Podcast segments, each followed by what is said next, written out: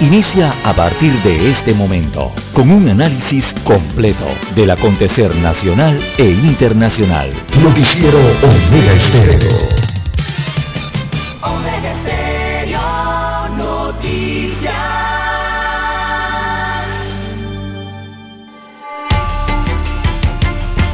A continuación, los titulares, con los hechos que son noticias hoy.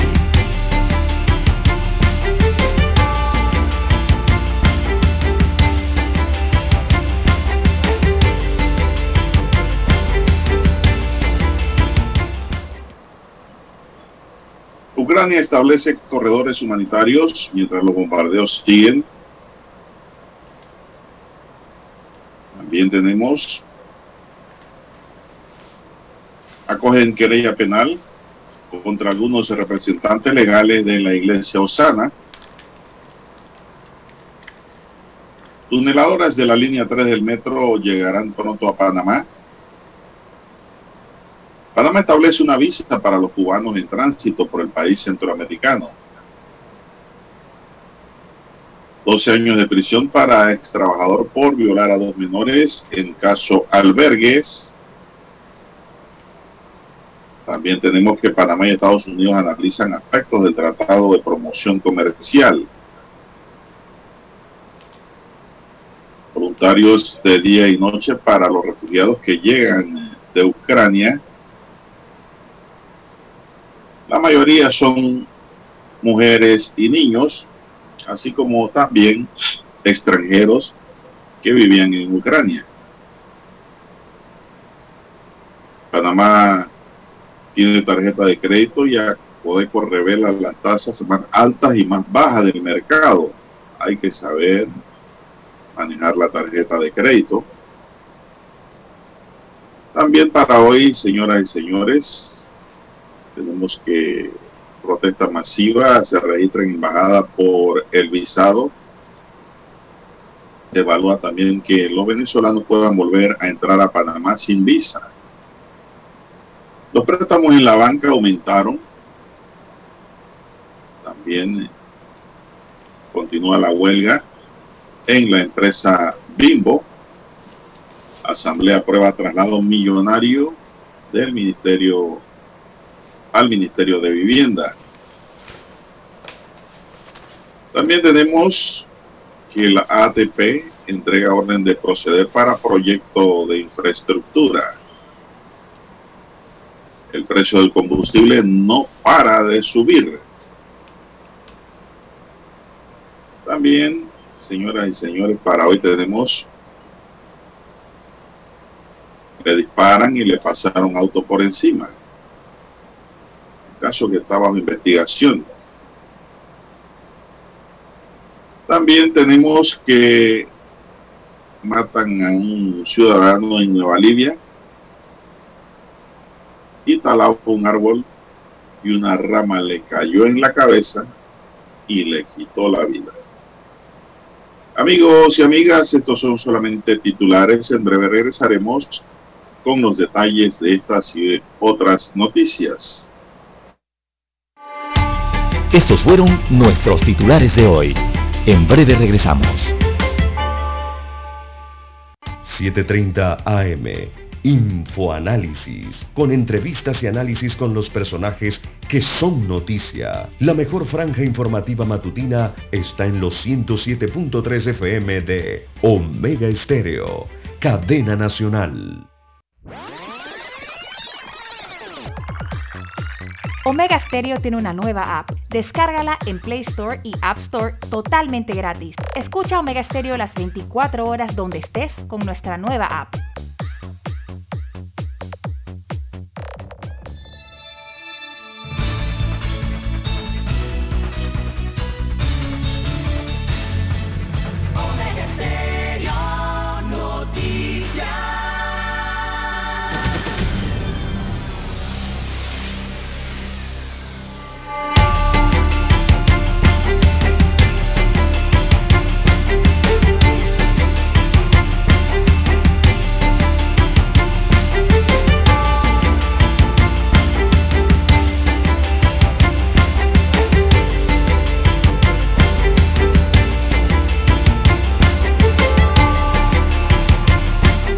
Amigos y amigas, muy buenos días. Hoy es jueves 10 de marzo del año 2022.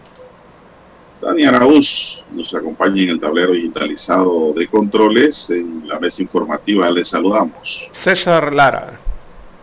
Y Juan de Dios Hernández Sanjur para presentarles las noticias, los comentarios y los análisis de lo que pasa en Panamá y el mundo en dos horas de información, iniciando la jornada como todos los días con fe y devoción,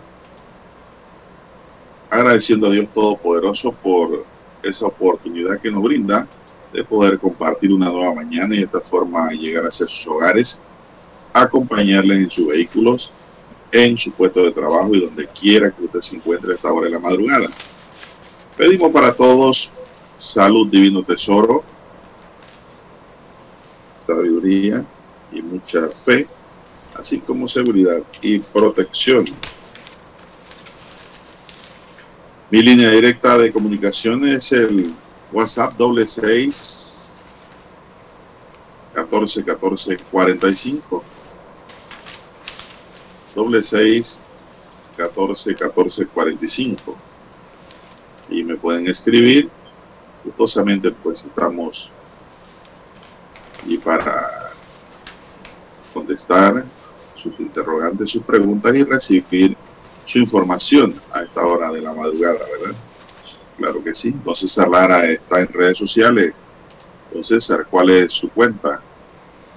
Bien, estamos en las redes sociales en arroba César R, arroba César Lara R es mi cuenta en la red social Twitter. Allí pueden enviar sus mensajes, sus comentarios, denuncias, fotodenuncias, el reporte del tráfico por la mañana. Recuerde arroba César Lara R en Twitter, Twitter también la cuenta es para el Instagram. Buenos días a usted, don Juan de Dios, a todos los amigos oyentes a nivel eh, local, ¿verdad? En todas las provincias, todas las comarcas, el área marítima donde llegan las dos señales que cubren todo el territorio nacional de Omega Estéreo también a los amigos oyentes que nos sintonizan a nivel mundial, omegaestereo.com, allí es la red, ¿verdad? La página web de la estación, donde eh, usted nos pueden sintonizar a diario en cualquier punto del mundo.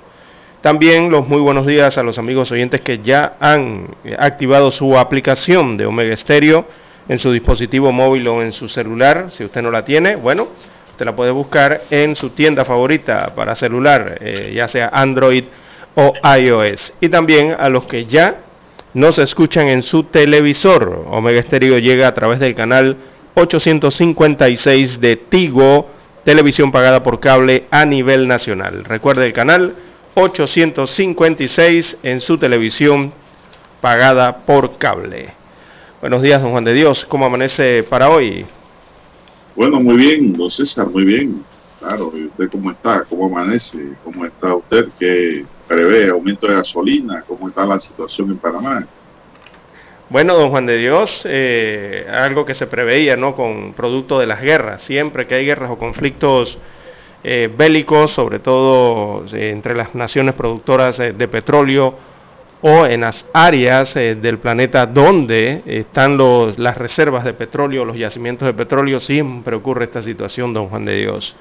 Eh, no era la excepción lo que iba a pasar, a pesar de que los precios, eh, bueno, la verdad es que históricamente han estado bastante altos en estos últimos años, estos últimos meses. Eh, bueno, he observado el día de ayer las estaciones de combustible saturadas, don Juan de Dios, en horas de la tarde de la noche. Ayer viajaba del interior hacia acá, hacia Ciudad Capital y eh, bueno, a pesar de todo, se mantenía un flujo constante de vehículos, no vi ningún cambio así drástico en, las, en, la, eh, en los Muy vehículos en la calle, ah, por el anuncio de que el litro de combustible iba a costar eh, unos 10, 11, 12, hasta 15 centavos más, 17 centavos más creo que vale la de 95 octanos. Así que eh, la gente en la calle, don Juan de Dios, eh, no sé, no, no sé si estarán preocupados por el tema del alto costo de los combustibles, supongo que los transportistas sí estarán muy preocupados, pero lo de los carros particulares me parece que no tanto, don Juan de Dios, quizás tendrán su- sus medidas ¿no? de ahorro eh, en lo posible en medio de toda esta crisis eh, por la guerra en Ucrania con Rusia y lo que provoca eso entonces en el suministro de los combustibles y los precios. Por ejemplo, don Juan de Dios, em, en Panamá eh, los combustibles vienen aumentando desde hace varios meses atrás y, y han aumentado más del el doble y medio su precio en los últimos años, por si muchos no se han dado cuenta. Aquí hay que recordar, usted se acordaba eh, para el año 2020, don Juan de Dios, sobre todo para el mes de abril del año 2020, el, precio máximo del litro de gasolina de 95 octanos en abril del 2020 era de 46 centésimos. ¿Usted se acuerda cuando usted llenaba el tanque y salía feliz de la estación de combustible? porque utilizaba muy poco dinero comparado con otros años o otros meses. Bueno, con 46 centavos el litro para ese año, usted llenaba su tanque de un vehículo sedán familiar pequeño con unos 20, 22 o 25 dólares. De allí no pasaba y salía con tanque lleno de la estación de combustible. Pero para mayo del año 2021, don Juan de Dios, al siguiente año, ya el litro de combustible se vendía de 95 octanos, por ejemplo, se vendía en 84, 86 centésimos el litro. Ya ahí la cara cambiaba un poco. Y mire usted, para este año, para marzo, esta última que nos han dado ahora, el último precio de paridad, ya el litro de combustible de 95 octanos está en un balboa con 17 centésimos. Así que usted se hace su comparación, hace dos años atrás estaba en 46 centésimos ese mismo litro ahora cuesta un balboa con 17 centésimos, doble y medio más de lo que se pagaba anteriormente. Bueno, algunas aristas habían por el tema de la pandemia, de que el, petróleo bajó, producto de eso, pero bueno, eh, fue una época en que se disfrutó mucho, ¿no? Y que quizás hoy día, eh, en la mañana de hoy, muchas personas van a eh, recordar cuando asistan a las estaciones de combustible. Aquel, aquel mes, aquellos meses del, del 2020, cuando con muy poco dinero eh, se llenaba el tanque de combustible. Bueno, esto indica, César, que van a volver carros de cuatro cilindros a la calle, de tres cilindros, porque carros eléctricos. mantener un carro de seis o ocho cilindros no va a ser relajo, uh, no es para cualquiera. Y amarre los, el cinturón bien, don César, porque la Secretaría de Energía informó que habrá nuevos precios del combustible desde este viernes 11 de marzo, con tendencia al incremento. En ese sentido, la gasolina de 95 octanos subirá su precio 11 centavos más, quedando en 1,17 dólares por litro. En tanto, la gasolina de 91 octanos incrementará 10 centavos más, quedando en 1,13 por litro mientras que el diésel bajo en azufre subirá su precio 16 centavos, más alto que en las gasolinas, Lara. Así es. Quedando en 1.13 por litro, es decir, el diésel igual al precio de la gasolina en 91 octanos. Es decir, que ya tener carro diésel que para ahorrar ya muy poco le va a funcionar. Así mismo es. Estos nuevos precios regirán hasta las 5 y 59 del próximo 25 de marzo de 2022. especialistas en, la materia han dicho que en el tema han advertido que el aumento de combustible se mantendrá mientras siga el conflicto entre Ucrania y Rusia. Sí, exacto. Incluso plantean la situación podría ir empeorando conforme pasan los días. Eso es seguro.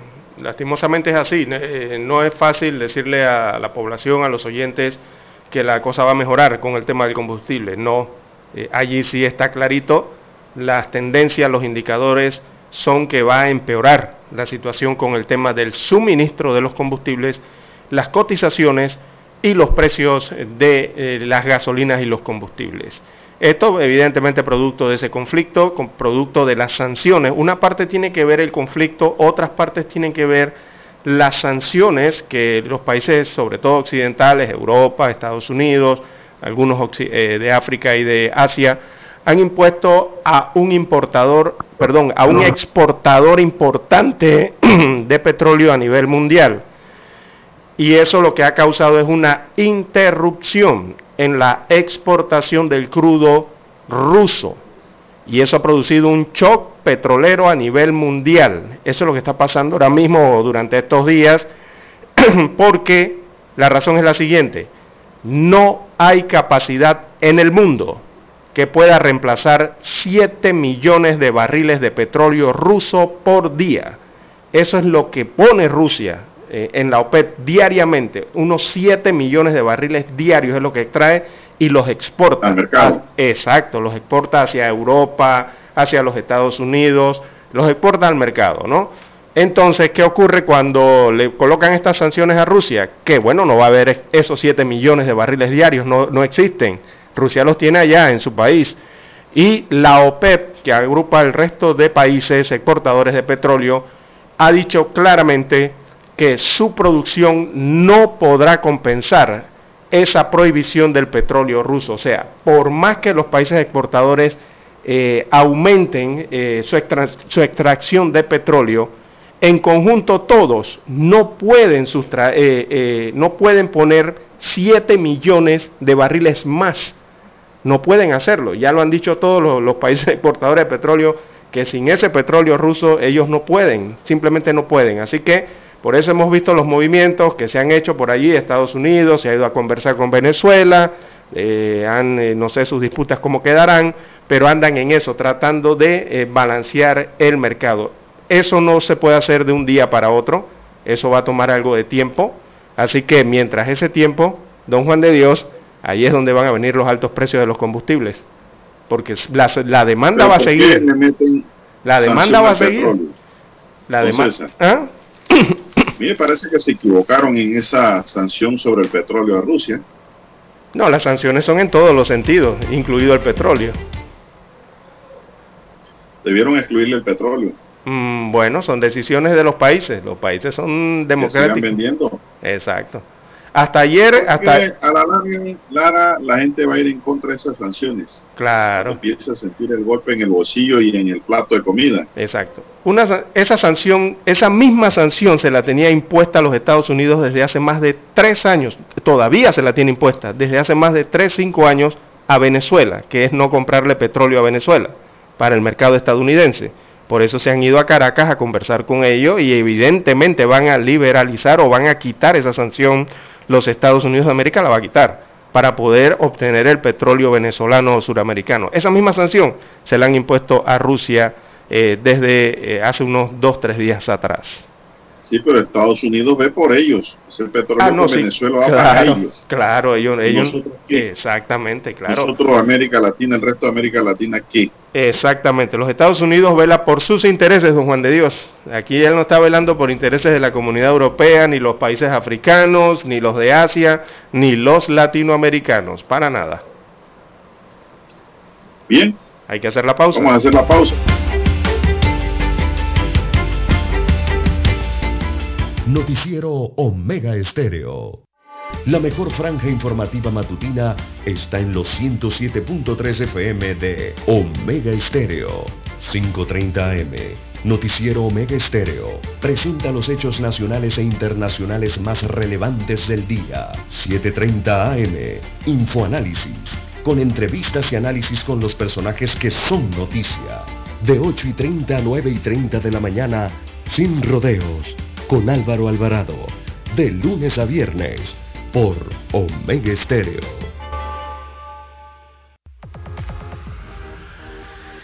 Omega Stereo tiene una nueva app. Descárgala en Play Store y App Store totalmente gratis. Escucha Omega Stereo las 24 horas donde estés con nuestra aplicación totalmente nueva.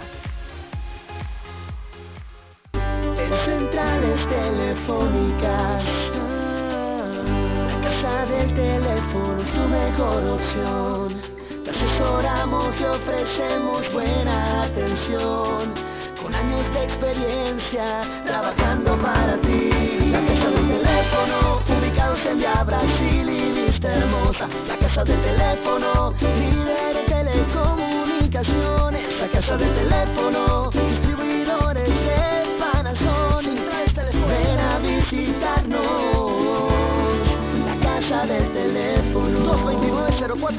229-0465 lsdtcorp.com Distribuidor autorizado Panasonic Para anunciarse en Omega Estéreo, marque el 269-2237. Con mucho gusto le brindaremos una atención profesional y personalizada. Su publicidad en Omega Estéreo. La escucharán de costa a costa y frontera a frontera. Contáctenos 269-2237. Gracias.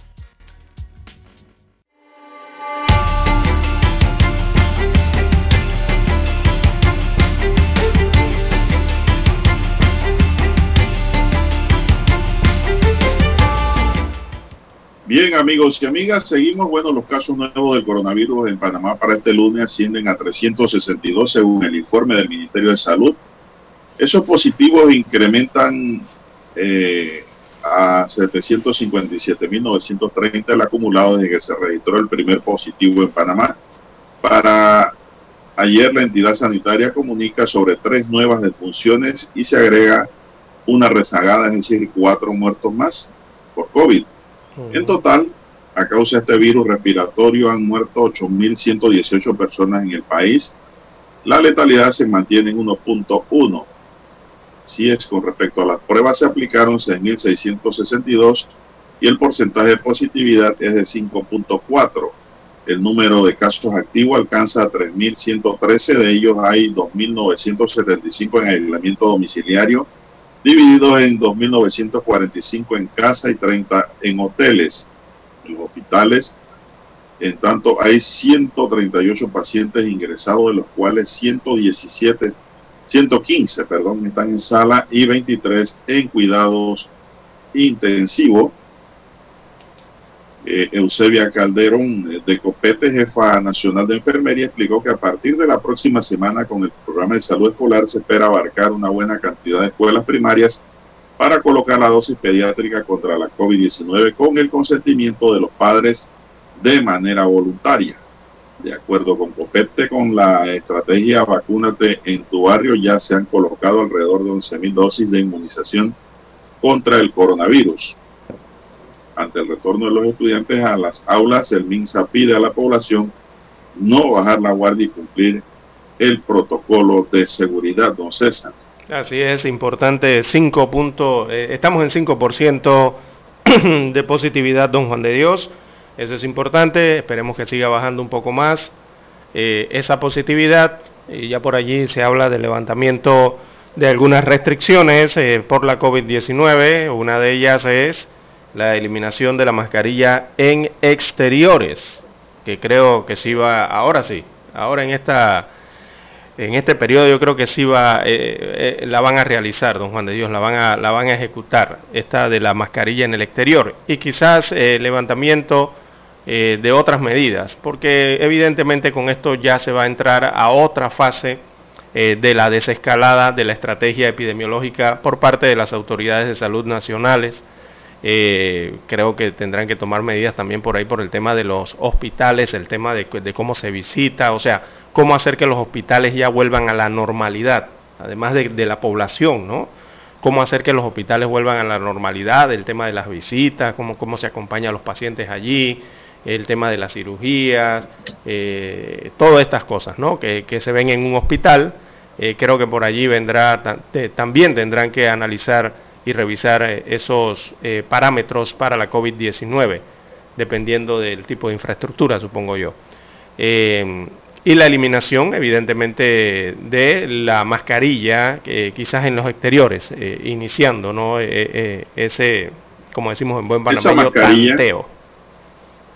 Esa mascarilla, Lara, a mí me preocupa en los estudiantes, sobre todo en los niños. también. Primaria y kinder y jardín de infancia. Me preocupa, Lara, porque ya los psicólogos y médicos han explicado que lo, no es lo mismo tener la mascarilla ocho horas en una oficina cuando se está solo con aire acondicionado a tener una mascarilla por cuatro o seis horas en un salón en donde lo que hay es abanico y ventanas de estudiantes. Y ventanas abiertas. Eso me tiene preocupado a mí. Eh, sobre ese tema vamos a hablar después de escuchar nuestro himno nacional, don Dani. El espacio abierto. Vamos con el himno y regresamos.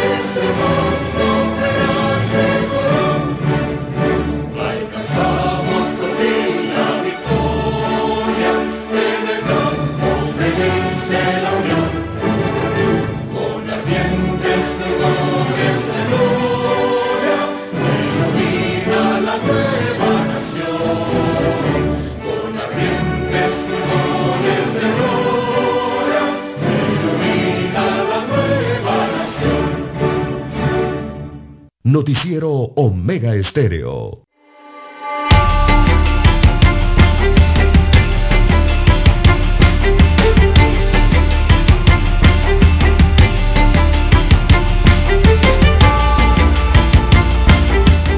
Bien, avanzamos, señoras y señores. Avanza la mañana, son las seis, dos minutos. A manejar con mucho cuidado, ¿ah? Mucho cuidado porque los peligros están allí. Y a veces no es tanto el choquecito, el rozón que usted dice, no, mi seguro lo paga, sino el tiempo que usted va a perder. Y si se encuentra con una persona problemática en la carretera, le va a hacer perder más tiempo. Bien, lo que les comentaba don César, a los amigos oyentes sobre el retorno a clases y la mascarilla. Bueno, ya sobre eso se han pronunciado psicólogos, se han pronunciado, médicos y pues eh, para mí en lo particular representa eh, una preocupación porque nadie Lara aguanta seis, ocho horas con una mascarilla puesta en un lugar sin aire acondicionado como están en la mayoría de las escuelas públicas y con aglomeración. Oiga, si cuando estamos en el Seguro Social haciendo alguna diligencia que duramos una hora, dos horas, cuando salimos de ahí estamos asfixiándonos, quitándonos esa mascarilla lo más rápido posible. Ahora un niño en una aula de clase y eso es con el Ministerio de Educación que tome en serio esto y el Ministerio de Salud. ¿Ah? Porque ya con los niños sí la cosa va seria. Bien, el retorno a las clases presenciales en Panamá el 7 de marzo comenzó con la utilización obligatoria de la mascarilla por parte de los estudiantes y docentes. Luego de que el proceso de enseñanza-aprendizaje se dio de forma virtual en la mayoría de los colegios durante los años 2020 y 2021 debido a la pandemia del coronavirus, los alumnos tendrán ahora que acostumbrarse a usar la mascarilla durante muchas horas al día, una situación que puede provocar casos de ansiedad en los niños, según aseguró al Panamá América el psicólogo Román Emiliani Vargas. No es lo mismo portar mascarilla ocho horas en una oficina, uno solo, que en un ambiente donde tal vez no se tenga aire acondicionado y que hay un ventilador o que sea en un lugar cerrado con aire acondicionado y con el mismo aire enrarecido, dijo el también profesor de la Universidad especializada de las Américas y la Universidad Interamericana de Panamá. El portador de la mascarilla, dice la nota, por mucho tiempo puede provocar mucha ansiedad en los estudiantes. Yo hago una pausa aquí, no solo en los estudiantes, en el docente también, en los adultos. Eh, manifestadas en conductas estereotipadas que son la de hacer el mismo gesto como morder el lápiz, abrir y cerrar una cartuchera, tamborilear, morderse los labios, arrancarse el cabello, estar inquieto, jugar con los elásticos de la mascarilla o distraerse, agregó. Bueno, aquí la parte preocupante es que no se preste la debida atención, Lara, en el proceso de enseñanza-aprendizaje por la ansiedad que le va a producir la mascarilla, sin lugar a dudas Sí, una nueva situación ah, para los estudiantes. Entonces, también escuché a la doctora Roa decir de que el problema es con el dióxido de carbono. La, sí, porque el CO2 que el niño emite le queda allí mismo. Exacto, constituye una barrera. Eso le puede generar por los gérmenes eh, infecciones respiratorias. Infecciones respiratorias. Así es, en la vía respiratoria y en la laringe, sobre todo, ¿no? son cosas que pueden venir. Por eso era muy importante, pienso yo, de que los niños entraran todos vacunados a la escuela. Porque todos los niños vacunados, el maestro, el profesor les podía dar una oportunidad de quitarse la mascarilla un ratito. Cierto tiempo, va existir el riesgo, pero también existe la protección. Exacto. Es un, este es un problema que nos pone a pensar. Sí, es un tema de riesgo, es un tema de riesgo por el riesgo de la propagación y más que nada en Panamá yo diría que es un tema del aforo. Por eso la obligación de la mascarilla en los centros educativos. Porque la gente se preguntará, pero entonces ¿por qué en un restaurante sí me puedo quitar la mascarilla? Pero ¿por qué en otro lugar cerrado sí me puedo quitar la mascarilla para eh, beber una, eh, para tomar una bebida alcohólica, para ingerir un alimento? La diferencia es el aforo cuando usted le permiten entrar al restaurante es porque el restaurante ya está preparado con ciertas distancias en las mesas, cierto aforo. Si el restaurante tiene capacidad para 50 personas, el aforo quizás en algunos no es al 100%. Entonces eso permite darse esas libertades de poderse quitar la mascarilla. En las escuelas en Panamá, don Juan de Dios, todos conocemos la situación que se vive en la educación panameña en cuanto a la infraestructura, o sea, que no hay la cantidad de escuelas, de infraestructuras eh, para albergar la cantidad de estudiantes, me refiero yo con un aforo adecuado, o sea, que no haya aulas de clase con más de 20 estudiantes. Eso es prácticamente imposible en Panamá, don Juan de Dios, sobre todo en las escuelas públicas. Eh, casi imposible. Por eso es que usted ve constantemente aulas o grados de salones que tienen 30, 35, hasta 40 estudiantes en una sola aula. Y con todo y eso, la infraestructura de la escuela no da abasto. Así que yo creo que el tema ese va más regido es por el tema del aforo eh, que tienen los salones de clase o que tienen las escuelas. Las escuelas regularmente, muchas no tienen esa cantidad de espacio para poder establecer lo que son estas separaciones, ¿verdad? Eh, dentro de los espacios cerrados. Y si no hay esa separación, don Juan de Dios, entonces cae de una vez, viene de una vez, perdón, el riesgo. El riesgo que se asume eh, al quitarse la mascarilla o al hablar, porque recordemos que esto ya es un aerosol por gotículas y entre más apiñado usted está o más cerca usted está, eh, más riesgo de propagación o de contagio hay.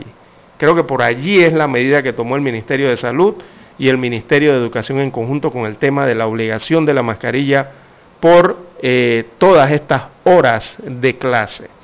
Ahora bien, muchos dicen o se preguntan, eh, bueno, pero en el recreo, es que hasta el recreo lo han eliminado, don Juan de Dios. No, Muchos pues dirán, bueno, en el recreo de repente se le puede dar un aire al muchacho para que unos minutos esté sin mascarilla, con la debida distancia, pero allí vuelve de nuevo el tema del aforo, que hay escuelas César, Miren, aquí va a haber responsabilidad para los docentes, ¿ah? Y los docentes tienen una gran responsabilidad ante esta situación porque tienen que percatarse la condición del estudiante ¿Qué puede ser por la mascarilla? Aquí los docentes no pueden ser policía, cerrado. Sí, porque... De la cabeza, porque muchos policías así, más cerrado que un bombillo. Entonces aquí el docente tiene que ser de mente abierta e inteligente. Eh, el consejo que da el psicólogo es el docente es el primer adulto de confianza en el aula de clase. Ahí no hay más adultos, Lara. Claro que sí. Con el que los estudiantes tendrán contacto fuera de su hogar desde que, desde que comenzaron las medidas de contención de la COVID-19 y ahora con las clases. Por esa razón ya UNICEF considera que si algo va mal, será el profesor o maestro la primera persona en darse cuenta si el estudiante sufre de estrés o de ansiedad en el salón. De allí nace la necesidad por parte de este organismo de dar algunos consejos que ayudarán al docente a crear un entorno de aprendizaje seguro y atento como el de hacer una simple pregunta. ¿Cómo les va? Ya sea directa o indirectamente para ver cómo el estudiante reacciona. El docente va a tener que estar más pendiente ahora del estudiante y más si es de primaria o de kinder porque la, la mascarilla les va a producir ansiedad, no tenga la menor eso es, duda. Eh, eh, eso es correcto, está clarito usted, don Juan de Dios. Los, centros educativos eh, tienen sus protocolos y yo creo que en esto uno de los principales protocolos es la ventilación, don Juan de Dios. yo creo que los directores y los maestros de escuela, sobre todo en sus aulas de clase, deben saber eh, cómo eh, hacer, eh, mantener una, un aula de clases ventilada, o sea, hacer que el flujo de aire circule o, entre al salón de clase para poder ventilar y evitar o disminuir en algo el riesgo de infección, si es que en tal caso hay alguien que tenga COVID en el salón. y eso se logra abriendo puertas, abriendo ventanas, eh, dejando cierto tiempo de ventilación, unos 5, 7, 10 minutos que la, habitación se ventile bien, eh, para evitar, o más bien para no evitar, sino disminuir el riesgo eh, utilizando esas técnicas, ¿no? Y la otra que sigue con la vacunación, con la mascarilla, aunque para muchos será incómodo, y el tema de la debida higiene durante las horas de clase. Sí, sí. Los niños van a tener que cargar su poquito de gel alcoholado ahí en su mochila. Ya la mayoría de los niños están adaptados y ya saben cómo es la cosa. Que tienen que estarse poniendo gel, ya han aprendido, ya llevan dos años de estudio en eso, dos años viviendo la pandemia. Y creo que por ese lado no va a haber eh, apuro, aparte de que yo pienso que el docente que pues quiera a sus estudiantes, él mismo va a comprar un gel y se lo va a poner en la entrada. Claro, cómo no. Así es que y, esas pues, y, esas medidas no son eran exacto eh, más en el estudiante sí, esas medidas no son son como más duros. Sí esas medidas que se utilizan para el covid no son ajenas y ni desconocidas para los docentes. Eh, regularmente antes de la pandemia, que existiera esta pandemia en años anteriores, en décadas anteriores, don Juan de Dios, los docentes en todas las escuelas es la limpieza, eh, usted tiene que lavarse las manos, eso es básico en las escuelas, o sea, no creo que tengan tanto problema por eso. El docente está claro ya, Lara, de que cuidando al niño se protege él también. Está claro que sí. Y sobre Pero todo... por eso reiteramos, es importante que los niños sean vacunados, Lara. Exacto. Y jóvenes sean vacunados porque esto es una medida de protección. Aumenta la protección en colectivo, ¿no? Sí, así es. Eh, le evita contraer un COVID o quedar hospitalizado en una situación grave y si le da COVID le va a dar un COVID leve y se está vacunado. Entonces, esto hay que tomar en consideración todos estos aspectos, don César, de manera objetiva. Así es. Para poder hacerle frente a la necesidad de la presencia en las aulas escolares, porque es una necesidad también. No es que esté malo, sino que hay que tomar las medidas de control y de responsabilidad también de los padres de familia. Claro, claro. Hay porque ahora hay jornadas de vacunación de, contra el COVID en, la, en las escuelas y los padres tienen que autorizar eso. Los profesores ni los directores van a poner eso por su cuenta. Tiene que haber una previa autorización de la persona responsable del menor.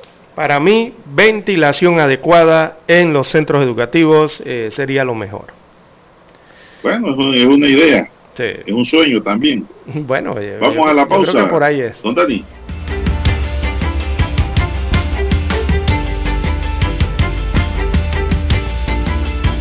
La mejor franja informativa matutina está en los 107.3 FM de Omega Estéreo.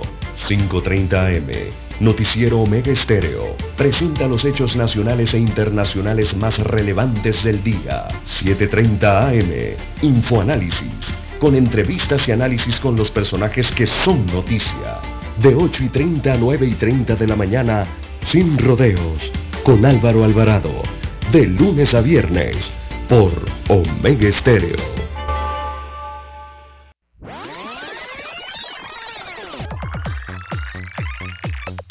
Omega Stereo tiene una nueva app. Descárgala en Play Store y App Store totalmente gratis. Escucha Omega Stereo las 24 horas donde estés con nuestra aplicación 100% renovada.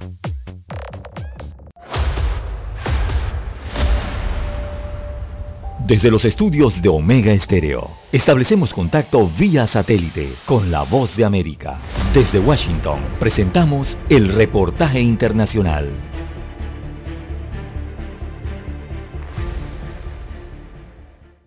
Ecuador reporta que sus exportaciones hacia los países de Euroasia han sido impactadas por el impacto derivado de la invasión de Rusia a Ucrania.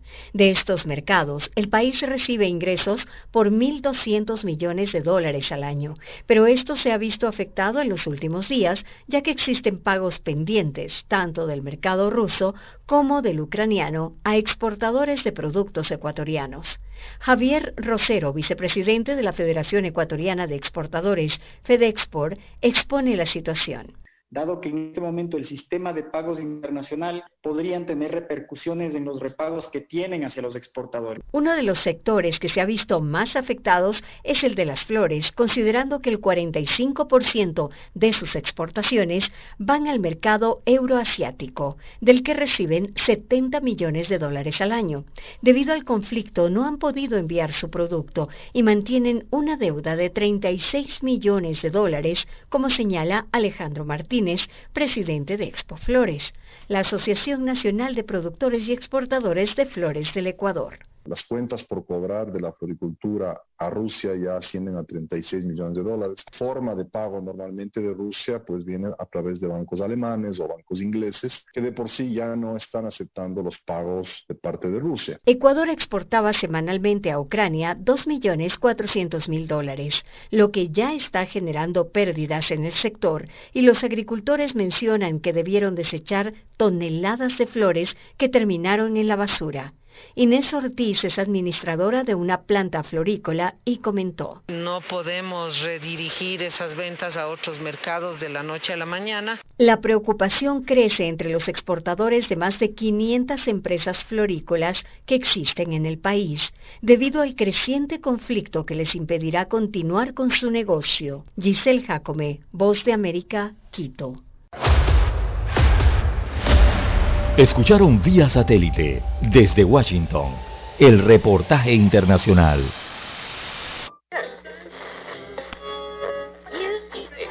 Cuando nadie creía en el FM estéreo, esta es la nueva generación en radio. Esta es la generación Omega. Construimos el camino que seguirían las demás. Omega Estéreo 41 años de profesionalismo, evolución e innovación.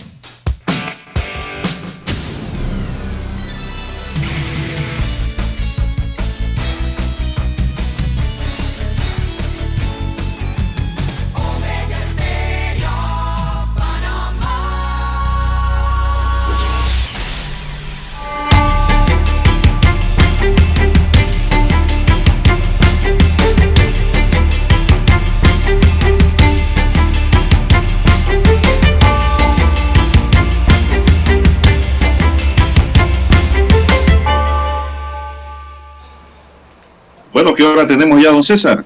Bien, las 6.22 minutos de la mañana en todo el territorio nacional. Bueno, hasta ahora tenemos una querella penal contra algunos de los representantes legales que son parte de la comunidad apostólica Osana por la presunta comisión de los delitos de homicidio culposo fue admitida por la sección de homicidios, femicidios de la Fiscalía Metropolitana del Ministerio Público luego de que dos colaboradores de ese templo fallecieran en septiembre de 2021 tras una falla eléctrica cuando realizaban labores de mantenimiento en el cuarto eléctrico de dichas instalaciones ubicadas en Bellavista. La querella interpuesta por la abogada Gladys Barahona contra la Fundación Dominio, Fundación Osana, Asociación Cristiana de Comunicación, la Comunidad Apostólica Osana, Visión Río Pisón, Dali Margarita Reyes de Álvarez, Cleotilde, Cleotaldo Edwin Álvarez, este es el pastor, ¿no? Se llama Cleotaldo. La gente lo conoce como Edwin Álvarez, que es su segundo nombre. Y Cherani Georgina Cumberbas. El hecho ocurrió el 23 de septiembre de 2021 cuando presuntamente se produjo una explosión en el cuarto eléctrico de esta comunidad apostólica recibiendo Edgar Alexander Mojica Solís de 54 años una descarga y Edgar Alexander Mojica Pinzón de 30 años, padre e hijo, igualmente afectado. Una descarga eléctrica de gran intensidad, tras la cual sufrieron graves quemaduras que luego le ocasionaron la muerte lamentablemente. Según la querella interpuesta por los familiares de las víctimas, el informe pericial de dos técnicos de la Universidad Tecnológica de Panamá señala que las consecuencias del hecho pudieron haber sido menores si el personal eléctrico hubiese contado con el equipo de protección personal resistente para este tipo de incidentes, es decir, no se guardaron las medidas de seguridad, entonces, según la UTP. De acuerdo con la querella, la administración del templo incurrió en omisión o negligencia ya que presuntamente no garantizaron las medidas de seguridad para los trabajadores ya que usaron piezas de segunda que no correspondían al panel eléctrico, lo que ocasionó la explosión.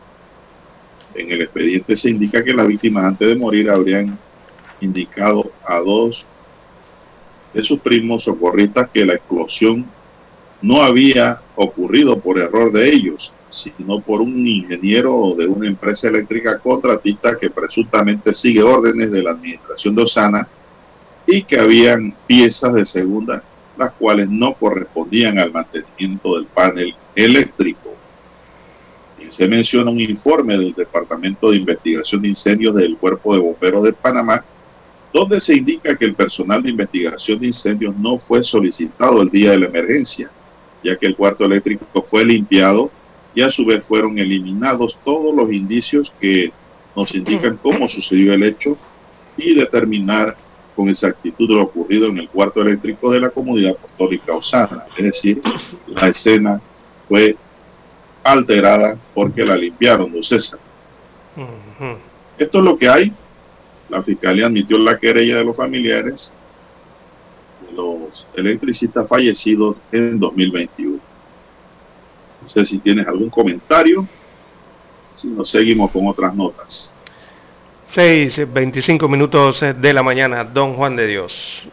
Bien, en otras informaciones para la mañana de hoy, será un consorcio coreano, don Juan de Dios, amigos oyentes, el que hará el túnel de la línea 3 del metro de Panamá.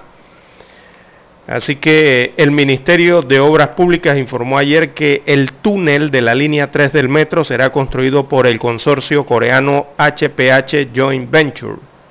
Eh, bueno, en inglés o en español, como usted prefiera. Este consorcio eh, lleva adelante la obra ferroviaria, así que con el objetivo de que cuando termine la construcción de la línea 3, también esté terminado el túnel. Por eso han otorgado esto a esta empresa coreana. Así que el MOB ha dicho que esto aumentará el costo de la obra. Este proyecto tiene un 5% de avance. El MOB asegura que hay avance en el diseño del túnel y solo se está esperando que lleguen las tuneladoras dentro de, dentro de unos 13 meses. 13 meses para que lleguen las tuneladoras, para abrir el túnel. Bueno, eso es más de un año. ¿ah? Eh, también proyectó el Ministerio de Obras Públicas que el túnel debería estar listo en 24 meses. Súmela allí 13 más 24, ya eso lleva más de 36 meses, 3 años. Eh, la institución indicó entonces que la línea 3 del metro avanza bien, de acuerdo a la entidad. Eh, dice que tienen trabajando eh, están trabajando los pilotes de las estaciones, también en el movimiento de tierra del patio de trenes que estará en el área de la ciudad del futuro, esto en Panamá Oeste. El túnel lo realizará el mismo consorcio. Eh, será parte entonces del proyecto, ya los avances en diseño tienen un alto grado de desarrollo, según agrega la institución de obras públicas. Así que el cronograma de ambos proyectos está trazado eh, de manera que cuando se culmine la línea 3, o sea, las vías y, los vagones, eh, también el paso por debajo del canal esté terminado, o sea, el túnel esté terminado. En cuanto al incremento del costo de esta obra, eh, ha dicho Obras Públicas que está evaluándose queda dentro de los eh, parámetros permitidos por la ley de contrataciones públicas. Eh, tengamos en cuenta que el cuarto puente sufrirá una reducción en alcance y costo. Lo que buscamos es que una cosa se equipare con la otra, o sea, lo que se reduce en, en costo del puente sería entonces para eh, abrir ese túnel por debajo del canal de Panamá Así que la línea 3 del metro inició eh, a construirse el pasado 22 de febrero del 2021. Este proyecto tiene un cronograma de construcción de 54 meses. 54 meses vienen siendo casi 5 eh, años, 4 años y tanto. 4 años y un par de meses, ¿no? Así que así estará, entonces finalmente eh, el, tren o el metro viajará por un túnel debajo del canal eh, de la entrada Pacífico del canal de Panamá para unir las provincias de Panamá Oeste y Panamá con este proyecto ferroviario. Así lo ha anunciado el Ministerio de Obras Públicas y será la misma empresa que construye la línea, será la que construirá ese túnel por debajo de la vía acuática. Le han entregado entonces eh, el contrato será para esta misma empresa, que es una empresa coreana de nombre HPH eh, Joint Venture o HPH, será más conocida aquí en Panamá por HPH. Bien, así estará entonces eh, la construcción o avanza la construcción de esta metro en su línea 3 para que se dirige hacia la provincia de Panamá Oeste. Bien, amigos oyentes, hay que hacer la pausa para escuchar los periódicos.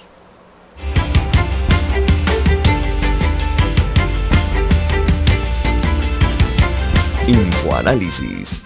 De lunes a viernes, de 7 y 30 a 8 y 30 de la mañana por los 107.3 FM de Omega Estéreo.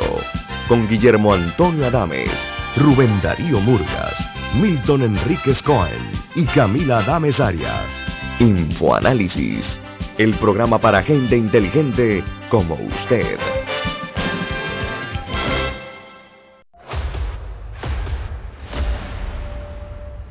Desde los estudios de Omega Estéreo, establecemos contacto vía satélite con la voz de América. Desde Washington, presentamos el reportaje internacional.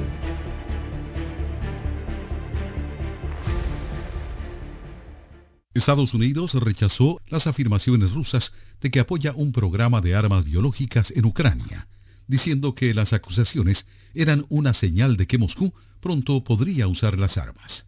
El Kremlin está difundiendo intencionalmente mentiras descaradas de que Estados Unidos y Ucrania están llevando a cabo actividades de armas químicas y biológicas en Ucrania. Así lo expresó el portavoz del Departamento de Estado, Ned Price, en un comunicado.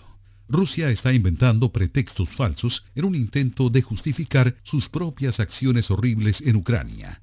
La secretaria de prensa de la Casa Blanca, Jen Psaki, expresó que las afirmaciones eran absurdas y señaló que también hemos visto a funcionarios chinos hacerse eco de estas teorías de conspiración.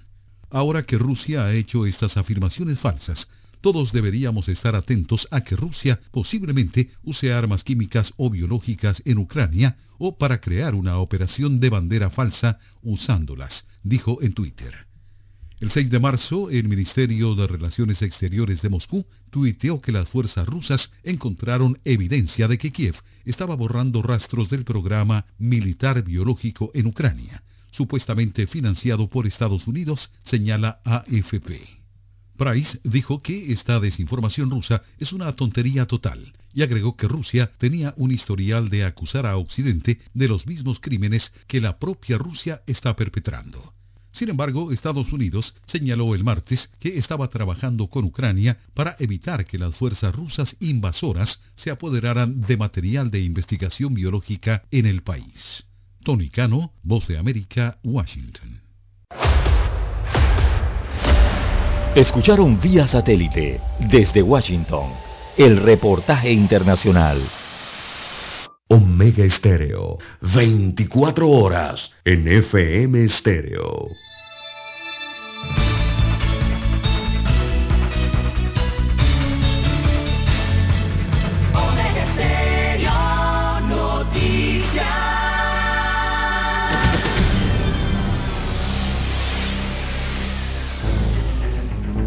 Las noticias impresas en tinta sobre papel. Con ustedes. Escuchando el periódico. Los titulares de las primeras planas de los diarios estándares de circulación en Panamá.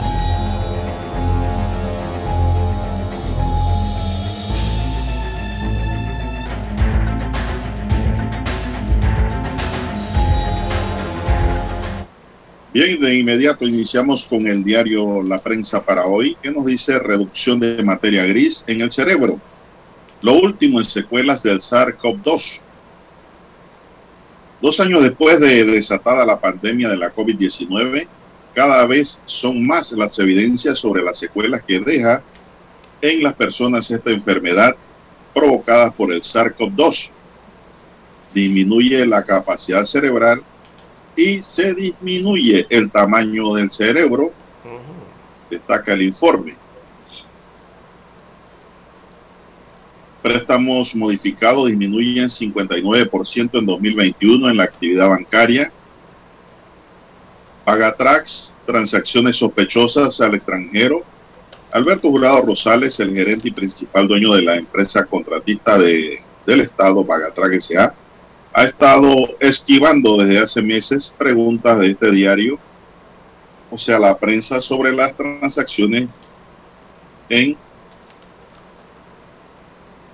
las transacciones que él autorizó a finales de 2013 y a principios de 2014. Precio máximo de venta al consumidor en estaciones tuvo el combustible. ¿eh? Dólares en Panamá, la gasolina 95 estará a 1.16 el litro, la de 91 a 1.13 y el diésel, como ya dijimos temprano, estará a 1.13. Así es donde la gasolina estará más cara va a ser en Chiriquí, según el cuadro que veo aquí. Don César, no, Changuinola, después Chiriquí. En Changuinola la gasolina 95 estará a 1.21 el litro, la de 91 octano a 1.18 y el diésel bajo en azufre 1.18. En David a 1.18 el litro de gasolina 95 a 1.15 la de 91 y el diésel estará en 1.15 también las ciudades de Panamá y Colón será igual el precio de la gasolina. El precio de combustible en Panamá llega esta semana a un máximo de hace siete años, impulsado por el repunte de hace unos días del petróleo en los mercados internacionales debido a la mayor demanda y la guerra entre Rusia y Ucrania. Más titulares del diario La Prensa para hoy. El alcalde capitalino nos engañó con su propuesta en balance de gestión, dice. En campaña, el alcalde del distrito de Panamá, José Luis Fábrega, apeló a la confianza para llegar al edificio Atillo y dirigir el municipio más importante del país. Grupo de personas protestó el 24 de febrero en contra del nuevo mercado de marisco en la ciudad. Más titulares de la prensa, dos años de la pandemia de COVID-19 han muerto 8.125 personas y se contabilizan 758.613 contagios. Así cambió Panamá a consecuencia de la pandemia en un estudio según la encuesta de CIEPS. En más titulares, subalternos de la rectora muestran su apoyo en la UNACHI, pero si eso es así en todos lados, Lara. Yo nunca he visto un subalterno revelado y cuando se revela es porque está dispuesto a hablar a lo que sea. A pesar de que el presidente de la República, Laurentino Cortizo, no sancionó o no ha sancionado aún el proyecto de ley que le daría oportunidad a la rectora de la UNACHI, Delvina Medianero de Bonaga, de postularse a un tercer periodo, los administrativos de este centro de estudios salieron a la calle a mostrar su apoyo a la cuestionada funcionaria. Bueno, estos días entrevistaron al presidente sobre el tema y empezó a titubear. Quiere decir que hay un compromiso político allí de por medio. Recordemos que fueron un grupo de diputados del PRD, encabezados por el señor Raúl Pineda, los que llevaron ese proyecto a la Asamblea. Una sola bandera, la voz de la academia. Al llegar a Panamá me llamó la atención el respeto religioso casi idólatra hacia los símbolos patrios me sorprendió ver a los niños en la escuela entonar el himno cada lunes, alisar la bandera. Comprendí que la bandera nacional durante los acontecimientos políticos del siglo XX ha jugado un papel trascendental, dice aquí un reportaje de la voz de la academia. Más titulares, FAP ha generado rendimientos por 455.6 millones de dólares. Estamos hablando del Fondo de Ahorro Nacional. La Asamblea tramita un anteproyecto para aumentar sanciones a los medios de comunicación. Cuanto a derecho a réplica, la Asamblea Nacional le ha dado trámite a una propuesta legislativa que modifica la Ley 22 de 2005 en lo concerniente al derecho a réplica a ratificación que adoptan los medios de comunicación. Entonces, nuevamente viene, la Asamblea contra los medios de comunicación. ¿eh? Que estar en estado de alerta y no solo contra los medios, sino contra la libertad ciudadana, el derecho a la información y la libertad, el derecho a la expresión, porque es allí en los medios donde se produce ese derecho. Barcelona pone a prueba su renacimiento en Europa League. Desfilan testigos en proceso de venta de fallos en la Corte Suprema en el caso Iden Ortega Hijo. La Fiscalía Especial Anticorrupción continuó con la presentación de los testigos y pruebas documentales a fin de establecer la presunta responsabilidad de Oiden Ortega Collado y de Claudia, Purcaet en el delito de tráfico de influencia para el manejo de un fallo de la Sala Civil de la Corte. Grandes Ligas de Béisbol cancela más juegos de la temporada al fracasar conversaciones con los jugadores. Bien, tenemos que Washington agrega nueva, a nueve nicaragüenses a la lista de actores corruptos y antidemocráticos. Comisión de Credenciales de la Asamblea aprueba en primera instancia los nombramientos de la Junta Directiva de la ACP. Director de descentralización Francisco Vigil justificó el doble salario impartía clases sábado y domingo. También tenemos que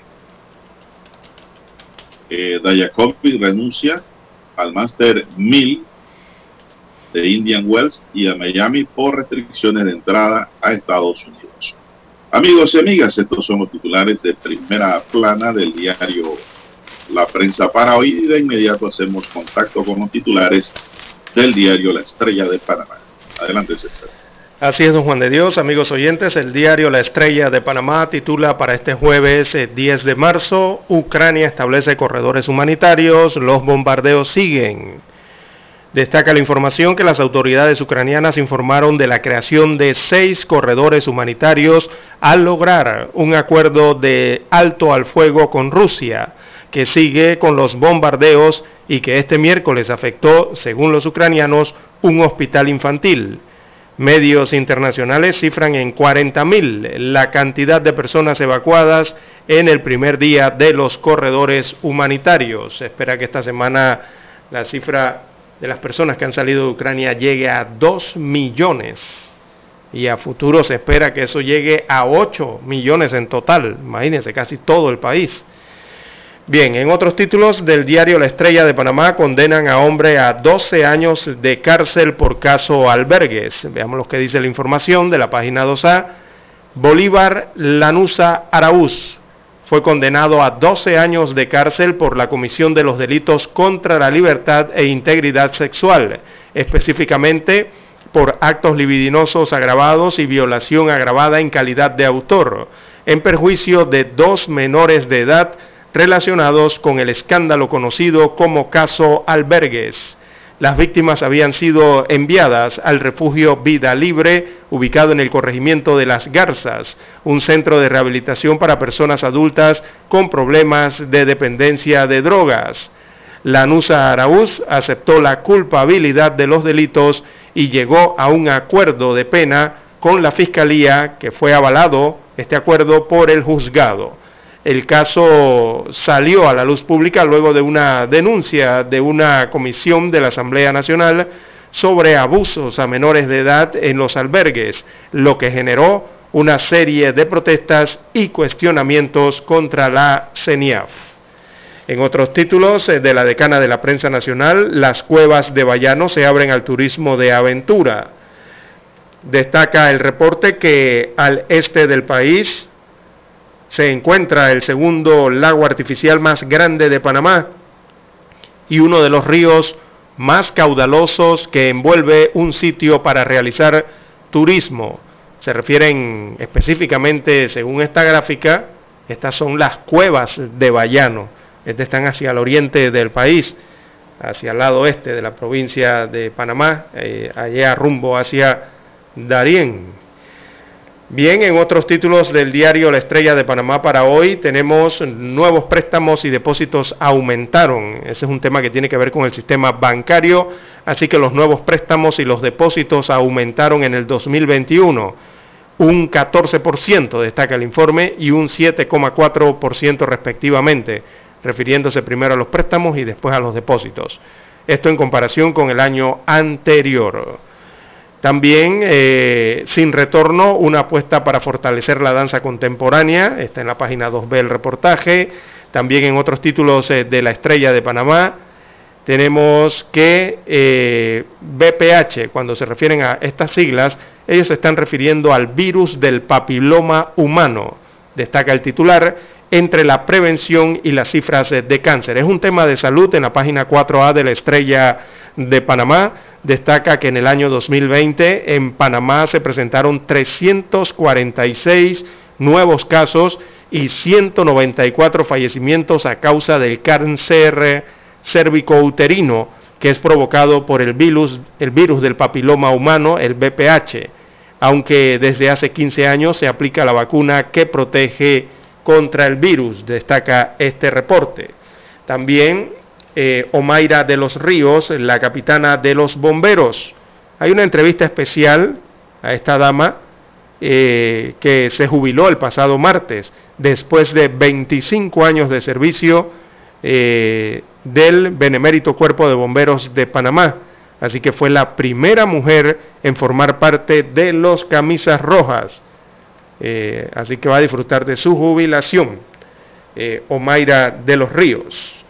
También para hoy veamos el café La Estrella en la página 5B de La Estrella de Panamá. Ellos desarrollan hoy el tema hojaldres por útiles escolares. Sí, así como usted lo escucha. La hojaldretón busca hacer 10.000 hojaldres con la finalidad de contribuir a la nutrición y a la educación. Eso lo van a desarrollar Don Dani, usted que le gusta bastante los aldres, ya había, ya allá en el estudio que se interesó por ella. Eso va a ser en el Parque Omar de Don Daniel. y si usted quiere comer de esas hojaldres, bueno, usted simplemente dona un útil escolar. Usted va allá, dona su útil escolar y allí le dan su hojaldre, de este hojaldretón en el Parque Omar. Bien, la fotografía principal del diario La Estrella de Panamá, enorme fotografía que muestra los uniformes y a jugadores de los equipos Paris Saint-Germain, el PSG conocido, y también del Real Madrid. Así que el PSG, liderado por Kylian Mbappé, Lionel Messi e, y Neymar, eh, bueno, ese equipo cayó derrotado 3 a 1 por el Real Madrid y se fumó por esta temporada el sueño de alcanzar o alzar la Copa de la Champions League. Los tres goles de los madrilistas fueron anotados por el francés Karim Benzema. Así que un francés elimina al equipo francés de la Champions League. Imagínese usted ese equipo millonario, don Juan, eh, de Dios, don Daniel, amigo oyente. Tienen a Neymar, tienen a Messi, tienen a Kylian Mbappé. Oh, costoso eso, ¿ah? para no lograr la Champions League eh, un fracaso enorme lo que ha tenido este, París, este equipo eh, francés o galo. Bien, amigos oyentes, estos son los títulos que muestra en portada el diario La Estrella de Panamá y con ellos concluimos la lectura de los principales titulares de los diarios estándares de circulación nacional. Hasta aquí, escuchando el periódico. Las noticias de primera plana, impresas en tinta sobre papel. 7.30 AM. Infoanálisis, con entrevistas y análisis con los personajes que son noticia. La mejor franja informativa matutina está en los 107.3 FM de Omega Estéreo, cadena nacional. Para anunciarse en Omega Estéreo, marque el 269-2237. Con mucho gusto le brindaremos una atención profesional y personalizada su publicidad en Omega Estéreo. La escucharán de costa a costa y frontera a frontera. Contáctenos 269-2237. Gracias.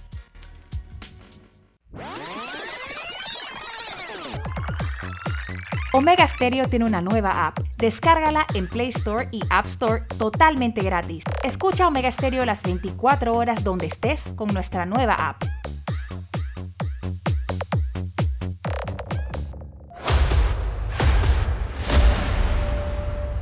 Desde los estudios de Omega Estéreo, establecemos contacto vía satélite con la voz de América. Desde Washington, presentamos el reportaje internacional.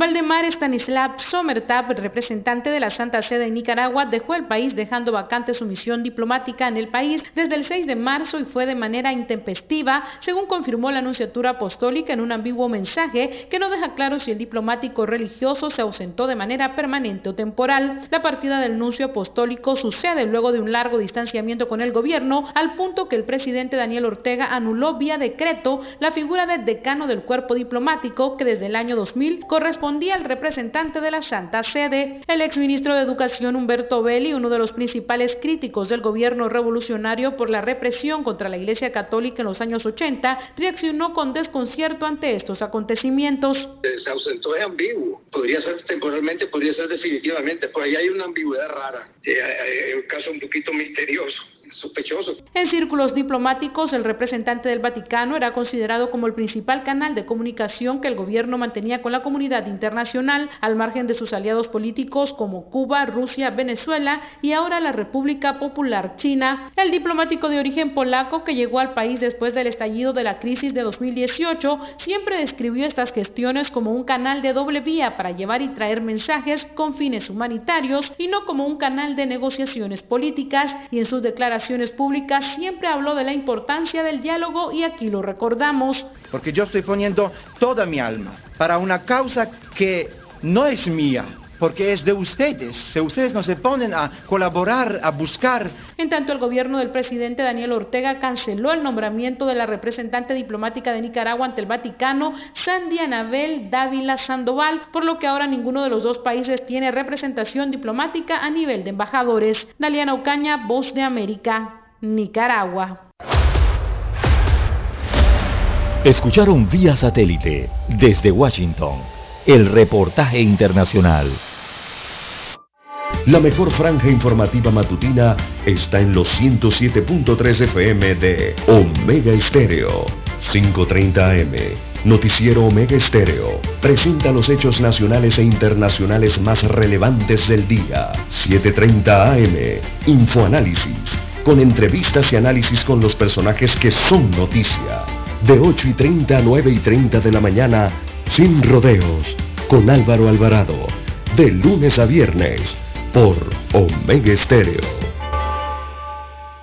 En el grupo editorial El Siglo y la Estrella nos preparamos para la selección de las 25 mujeres más destacadas edición 2022. 100 mujeres profesionales de todos los ámbitos nominarán a sus candidatas en ciencia, cultura, política, deporte y emprendimiento. A partir del 1 de marzo, Mes Internacional de la Mujer, se publicarán todas las nominadas en La Estrella y El Siglo. Forma parte de este proyecto único que reconoce el aporte de la mujer panameña. Omega Estéreo, 24 horas en FM Estéreo.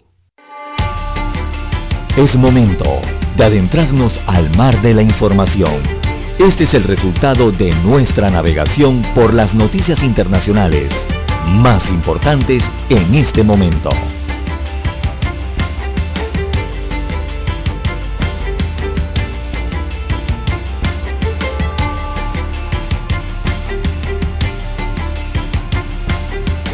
Bien, señoras y señores, en un resumen de lo que acontece por el mundo, un hombre de 57 años, eh, Maryland, que recibió el primer trasplante de un corazón de cerdo genéticamente modificado en una innovadora cirugía, murió, informó ayer el Centro Médico de la Universidad de Maryland. Eh, David Bennett falleció el martes después de que su estado comenzara a deteriorarse hace varios días, según el centro médico pudo comunicarse con su familia durante sus últimas horas, indicó el comunicado del centro médico.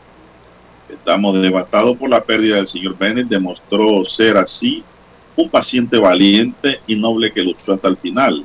Expresamos nuestras más sinceras condolencias a su familia, dijo el doctor Barley Griffith, cirujano que trasplantó el corazón de cerdo a Bennett. Al señor Bennett lo conocieron millones de personas en todo el mundo por su coraje y firme voluntad de vivir. Bennett sufría de una enfermedad cardíaca terminal y recibió el trasplante el 7 de marzo. Se consideró que no era elegible para un trasplante de corazón convencional ni para un corazón artificial, después de revisiones a su registro médico, por lo que el corazón de cerdo modificado genéticamente era la única opción disponible, dijo el centro médico al momento de la cirugía. Bueno, lamentable, ¿no? No, no, no pegó señor Bennett con este corazón modificado, claro. Era como quien dice, Lara, un estudio, de la ciencia. Así lo había asumido él eh, cuando eh, decidió esta operación, decidió aceptar la operación, ¿no?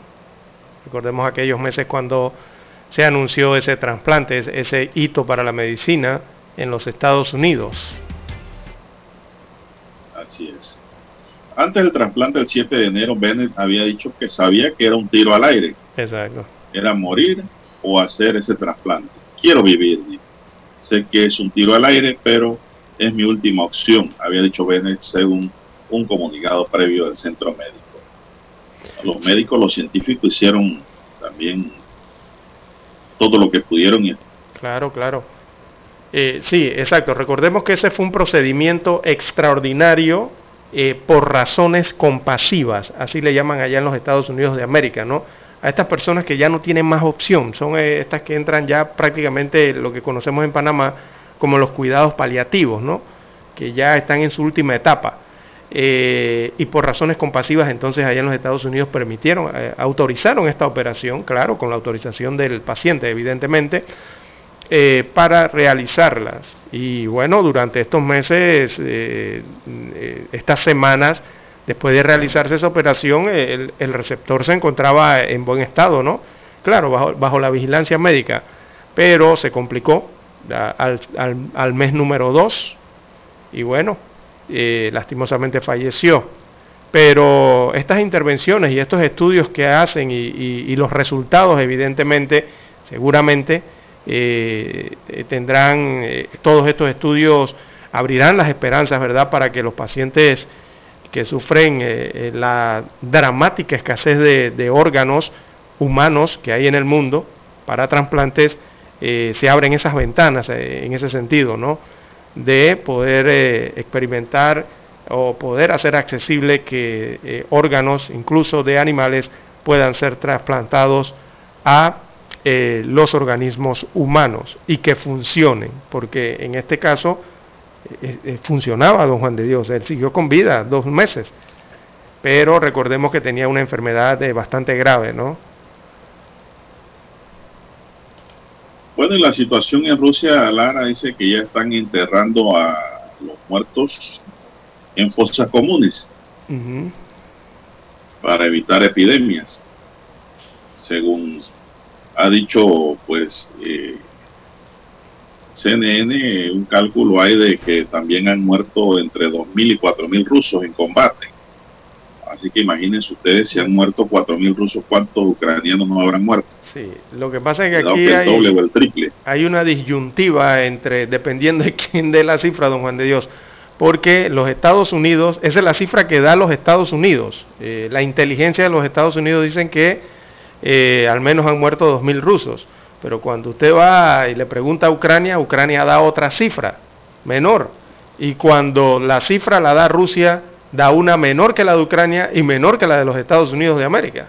Entonces hay una disyuntiva allí, ¿no? Entre realmente eh, cuáles han sido los decesos eh, del ejército, tanto ucraniano como ruso, como los decesos de civiles en esta invasión de Rusia a Ucrania, don Juan de Dios. Eh, lo último que se tiene... sin, lugar a duda, cuando usted cuenta ruso, usted cuenta militares, ¿no? Claro, claro. No, son vidas humanas. Exacto. Cuando cuenta ucranianos, tiene que contar militares y civiles. Exacto. Y al final son vidas humanas que se pierden. Y, y, se sabe claramente, indistintamente de los números que salgan, que ahí eso va a estar como 3 o 4 a 1 Sí, por la superioridad rusa, ¿no? Exacto. En cuanto a armamento y gente que están allí, gente de la Armada que están en el territorio ucraniano. Sí, y, hace 43 minutos las conversaciones entre los Rusia y Ucrania terminan sin avances sobre el alto el fuego y los corredores humanitarios. La reunión entre el ministro de Asuntos Exteriores de Ucrania, Dimitro Kuleva, y el ministro de Asuntos Exteriores de Rusia, Sergei Lavrov, en Turquía, terminaron sin que se haya alcanzado un acuerdo sobre corredores humanitarios o un alto el fuego. Kuleva dijo que habían planteado la posibilidad de establecer un corredor humanitario que permitiera a los civiles huir de la ciudad asediada de Mariupol pero lamentablemente el ministro Lavrov no está en condiciones de comprometerse a ello. En una rueda de prensa posterior a la breve reunión, Kuleva dijo que también se planteó un alto al fuego de 24 horas para resolver las cuestiones humanitarias más apremiantes, pero dijo que no avanzaron en la cuestión, ya que parece que hay otros responsables de este asunto en Rusia. Kuleva dijo que así acordaron continuar los esfuerzos para buscar una solución a las cuestiones humanitarias sobre el terreno y añadió que está dispuesto a reunirse de nuevo en ese formato si hay perspectiva de discusión sustancial y de búsqueda de soluciones. no hay acuerdo de nada. Sí, quiere decir que no, no, eh, ese nivel no es el nivel decisorio allí, don Juan de Dios, aunque sean cancilleres de ambos países, eh, porque ellos mismos han dicho que eh, las conversaciones más viables o el formato más viable al de ellos es el que se está realizando en Bielorrusia, que es la mesa esa eh, la foto, el video que usted ve de los negociadores de Ucrania por un lado y los de Rusia por otro lado, que son 5 y 5, ¿no? Parece que ese es el formato más viable para tratar de lograr un acuerdo en medio de toda esta eh, invasión o, guerra que hay entre Rusia e Ucrania. Eh, a través de los ministerios de Relaciones Exteriores, por lo visto y lo afirmado por los mismos cancilleres, por allí no es la vía. La vía será entonces a través de las negociaciones en Bielorrusia. Recordemos que estos cancilleres, o sea, los ministros de Relaciones Exteriores de Ucrania y de Rusia, se reunieron pero en territorio turco, en otro, en otro país, ¿no? Para llevar adelante este diálogo, a ver si se conseguía un alto al fuego, pero resultó en nada, don Juan de Dios. La palabra es nada, simplemente continúa, no hay avance y continúa la misma situación. Bueno, Dani, vamos a hacer una pausa para viajar a Washington y regresar con más noticias. El satélite indica que es momento de nuestra conexión. Desde Washington vía satélite y para Omega Estéreo de Panamá, buenos días América. Buenos días América, vía satélite desde Washington.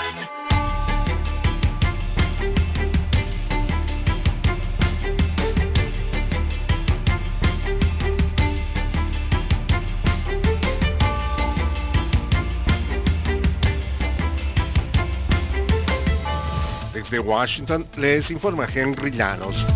Pobladores de ciudades ucranianas bombardeadas por Rusia huyen despavoridos a través de corredores humanitarios, nos informa José Pernalete. En Kiev, la agencia APE grabó imágenes de la localidad con el sonido de bombardeos. La tregua de cese al fuego se dispuso de 12 horas a partir de las 9 de la mañana. La población sigue huyendo del país en medio de escombros y potencial riesgo de perder la vida ante una acción de fuego indiscriminado. Por su parte, el presidente de Ucrania, Vladimir Zelensky, ha instado a Polonia a entregarle 28 aviones caza MiG-29 de fabricación rusa. José Pernalete, Voz de América. Estados Unidos designó para sanciones el miércoles a otros nueve altos funcionarios del gobierno del presidente Daniel Ortega en relación con lo que considera irregularidades en los juicios a opositores y presos políticos en Nicaragua. El gobierno de Estados Unidos está profundamente preocupado por la injusticia y la falta de transparencia que se muestran en los juicios de los presos políticos en Nicaragua, informó el Departamento de Estado. En la lista se encuentra la mayoría de magistrados recién electos del Consejo Supremo Electoral. Expertos coinciden en que el aumento de los precios del petróleo producto de las sanciones a Rusia no representará beneficios significativos para Venezuela. Nos informa Carolina Alcalde. El impacto de la prohibición de importación de petróleo, gas y energía rusa anunciada por el gobierno del presidente Joe Biden ocasionará el incremento de los precios de crudo y de la gasolina en todo el mundo. Consultado por la Voz de América sobre el impacto de los anuncios del del mandatario estadounidense sobre Venezuela, que en algún momento de la historia fue considerado como el país abastecedor de petróleo más seguro y confiable del mundo, el economista y experto petrolero José Toro Hardy subraya que los beneficios no tendrán la magnitud que muchos piensan debido a que Venezuela no puede aumentar la capacidad de producción a corto plazo. Carolina, alcalde Voz de América, Caracas. En un último reporte semanal sobre la pandemia, la Agencia de Salud de Naciones Unidas apuntó que las nuevas infecciones por COVID-19 cayeron en un 5% en los últimos siete días, continuando con la tendencia a la baja que comenzó hace más de un mes. Los fallecimientos se han reducido en un 8%. Solo en el Pacífico Occidental repuntaron los casos con un incremento del 46%. En la última semana, Hong Kong reportó alrededor de 150 decesos diarios, la peor tasa de mortalidad por millón de habitantes, según los datos de la Universidad de Oxford. Desde Washington vía satélite y para Omega Estéreo de Panamá hemos presentado Buenos Días América. Buenos días América, vía satélite desde Washington.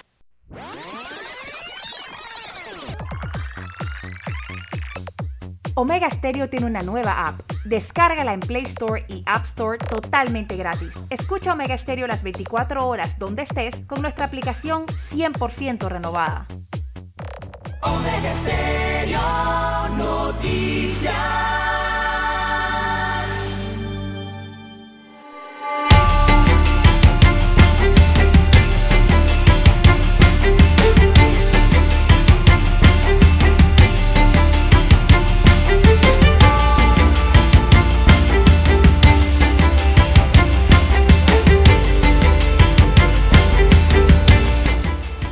Señoras y señores, tenemos que la sección de delitos contra la libertad e integridad sexual de la Fiscalía Metropolitana logró la sentencia condenatoria de 12 años de prisión para Bolívar en Lanús Araúz por la comisión de los delitos contra la libertad e integridad sexual, específicamente por acto libidinoso agravado y violación agravada en calidad de autor en perjuicio de dos menores de edad. Los menores en riesgo fueron enviados al refugio Vida Libre, ubicado en el corregimiento de Las Garzas, un centro de rehabilitación para personas adultas con problemas de dependencia de drogas. En la audiencia, la fiscal de circuito, Kira Brokan, luego de aceptada la responsabilidad por parte del sentenciado, presentó un acuerdo de pena que fue validado por la juez de garantías. Además, como pena accesoria, se ordenó la inhabilitación de cargos parvularios escuelas o lugares de reunión y desarrollo de los menores de edad por 120 meses después de cumplida la pena de prisión. El Ministerio Público inició las investigaciones de oficio luego de que medios de comunicación divulgaran las denuncias de presuntos delitos sexuales en perjuicio de menores de edad que habían sido ubicados por la Secretaría Nacional de la Niñez y la Adolescencia, CENIAF, en un centro de rehabilitación ubicado en Las Garzas. Sobre este mismo caso, la sección especializada en familia de la Fiscalía Metropolitana mantiene en fase intermedia, o sea, en la acusación, otra investigación donde hay cuatro extrabajadores del albergue imputados por el delito de maltrato a la niña, niño o adolescente por sus vínculos con el traslado de dos víctimas al centro de rehabilitación donde se dieron estos hechos. Así que pues 12 años de prisión para Bolívar Lanusa en un acuerdo de pena es decir, lo va a tener que cumplir. Aquí no hay trabajo comunitario. Primero por el tipo de delito y dos porque no tiene pena de cinco años como pena máxima. Y continúan las investigaciones sobre este caso. Así es. Bien, siete, cinco minutos. Siete, cinco, siete, cinco minutos de la mañana en todo el territorio nacional. Bien, dando seguimiento a los eh, procedimientos, don Juan de Dios, que se dan en la Asamblea Legislativa, en varias de sus comisiones, en varias de sus comisiones. Bueno, observo aquí una que pudiese ser interesante y es la Comisión de Credenciales de la Asamblea. Oiga, ayer la Comisión de Credenciales ratificó los nombramientos para la autoridad del Canal de Panamá. Así que esta Comisión de Credenciales, Reglamento, Ética y Asuntos Judiciales del primer órgano del Estado avaló los nombramientos de Luis Nava Pájaros, eh, Pájaro, perdón, eh, Lauri Melo de Alfaro y Dora Pérez Valladares como nuevos directores de la Autoridad del Canal de Panamá. Así que cinco diputados votaron a favor. Veamos quiénes votaron a favor. Roberto Ábrego del PRD, Leandro Ávila del PRD, Jairo Salazar del PRD, Francisco Alemán del Molirena y Bernardino eh, González del Partido Panameñista. Ellos votaron a favor. La diputada de Cambio Democrático Yanibel Ábrego se abstuvo de votar para estos tres nombramientos, mientras que Juan Diego Vázquez, que es diputado independiente, votó en contra de los nombramientos. Así que los nombramientos fueron eh, anunciados por el presidente Laurentino Cortizo el pasado 22 de febrero y los mismos, eh, estos nombramientos ahora eh, deberán pasar al Pleno de la Asamblea Nacional para su ratificación final. Según la Constitución Política de la República de Panamá, deberán ser ratificados con la mayoría absoluta del Pleno. Además de los directivos del ACP, la comisión eh, también trató o aprobó los nombramientos de Eddie Araúz Caballero como director de CERTV, este es el Servicio Estatal de Radio y Televisión, Canal 11 es este, y también de Raúl Guisado como miembro de la directiva de la Superintendencia de Sujetos No Financieros y también en la ratificación de Daira Carrizo como Superintendente de Sujetos No Financieros. Eh, traigo a colación esto, don Juan de Dios, porque este nombramiento de los tres eh, directores de la Autoridad del Canal de Panamá ha estado en medio de la polémica en los últimos días por el tema de que se habla mucho de que si no hay aprobación de un proyecto de ley en específico, se dicen este proyecto que tiene que ver con la eh, reelección de la rectora de la UNACHI y que tiene otras medidas también en cuanto a la Universidad Autónoma de Chiriquí, si no es aprobado ese proyecto, eh, los políticos señalan que no se aprobaría entonces eh, a los directivos de la autoridad del Canal de Panamá propuestos por el Ejecutivo. Así que por lo menos ya vemos que en primera instancia en credenciales han sido aprobados estos tres nombramientos. Por ahí recientemente el presidente constitucional Laurentino Cortizo habló del tema de la rectora de la Universidad de Chiriquí, don Juan de Dios. ¿Cómo estuvieron estas declaraciones? Muy bien. Bueno, don César, aquí me llega información a la mesa de que el órgano judicial el Instituto Colombo Panameño de Derecho Procesal y la Universidad Santa María la Antigua USMA eh, organizan una jornada académica muy interesante eh, de estudio del anteproyecto del Código Procesal Civil. Así es, esto tendrá la participación de expositores nacionales e internacionales que hablarán sobre la temática y sobre todo que son distinguidos juristas de países en donde pues se ha agilizado el sistema procesal penal, que en Panamá es bastante lento y que ayuda mucho a lo que es la mora judicial. Es decir, ahora mismo pues en Panamá hay un proyecto que está en fase de estudio, en fase de aportes, en fase de desarrollo, para producir los cambios necesarios en el Código Procesal Civil porque en Panamá los procesos civiles son los más extensos que pueden haber. Esto es una materia muy interesante para los abogados, para los estudiantes de derecho, yo también para el público en general, ¿no? Porque hay gente que le gusta escuchar y aprender algo. Y esto pues eh, se va a transmitir por el propio Instituto Colombo Panameño de Derecho Procesal en su página de YouTube del canal que ellos tienen que tiene un canal que se puede buscar en YouTube. Se va a transmitir, es un evento abierto, así es, también por Facebook va la transmisión y no tiene costo para participar y escuchar. Esto se va a desarrollar del 14 al 16 de marzo de 2022 y están invitados juristas nacionales, eh, magistrados de la Corte, eh, juristas de países como, aquí, Colombia, eh, también de España, sí, así es. Recordemos que es una jornada de tres días. Hasta de Brasil hay aquí un jurista que va a participar. Eh, de Uruguay también hay uno, veo.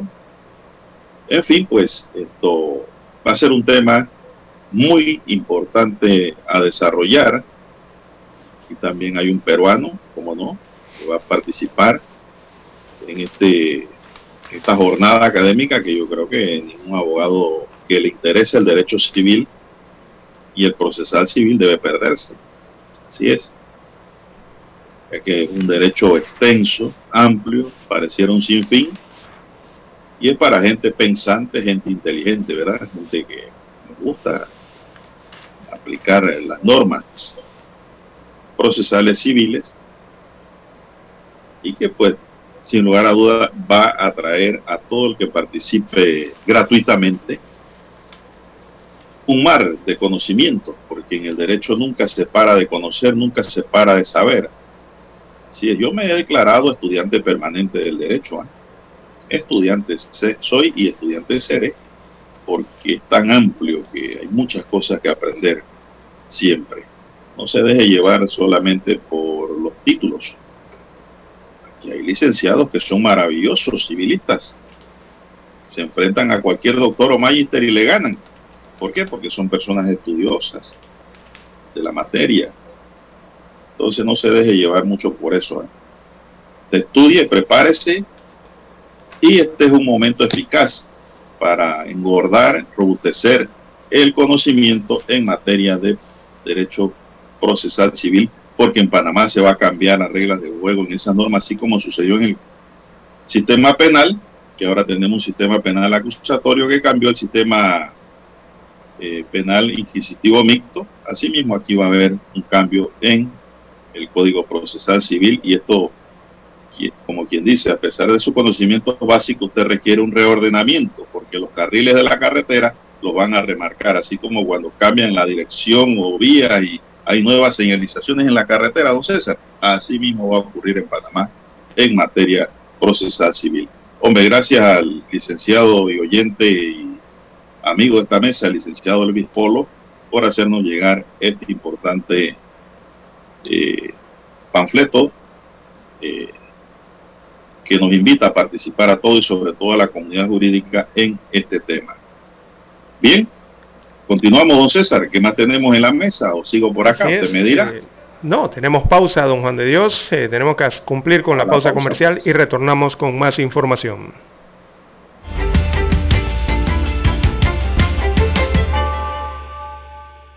7.30 AM. Infoanálisis, con entrevistas y análisis con los personajes que son noticia. La mejor franja informativa matutina está en los 107.3 FM de Omega Estéreo, cadena nacional. Desde los estudios de Omega Estéreo, establecemos contacto vía satélite con la voz de América. Desde Washington, presentamos el reportaje internacional.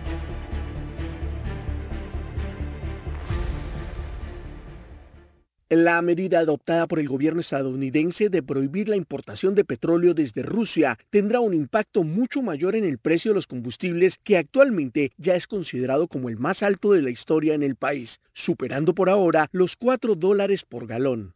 No obstante, la sanción impuesta por el presidente Joe Biden a Rusia podría tener un impacto mínimo en la economía de este país, ya que según cifras oficiales, solo el 8% de las importaciones de Estados Unidos de petróleo y productos derivados son de origen ruso. Estados Unidos importa 200.000 barriles de petróleo ruso por día.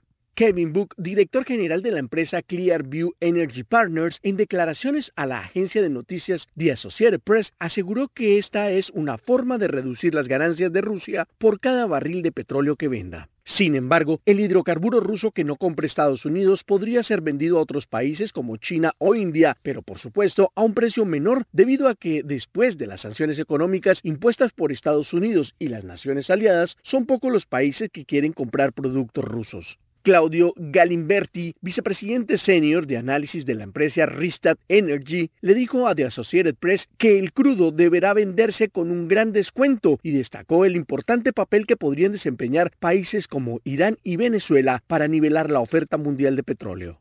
La multinacional petrolera Shell anunció en los últimos días su decisión de suspender sus compras de petróleo y gas ruso, y confirmó que cerrará sus estaciones de servicio y otras operaciones en Rusia y de esta manera se suma a una creciente lista de empresas en el mundo que evitan comprar el crudo ruso. Sin embargo, los especialistas aseguran que de mantenerse esta tendencia, el valor del barril de petróleo, que ahora supera los 130 dólares, podría llegar a los 160 o 200 dólares por barril, algo que afectará el bolsillo de los consumidores en el mundo. Héctor Contreras, Voz de América, Washington. Escucharon vía satélite desde Washington el reportaje internacional. Para anunciarse en Omega Estéreo marque el 269-2237. Con mucho gusto le brindaremos una atención profesional y personalizada. Su publicidad en Omega Estéreo. La escucharán de costa a costa y frontera a frontera. Contáctenos 269-2237. Gracias. Omega Stereo tiene una nueva app. Descárgala en Play Store y App Store totalmente gratis. Escucha Omega Stereo las 24 horas donde estés con nuestra aplicación totalmente nueva.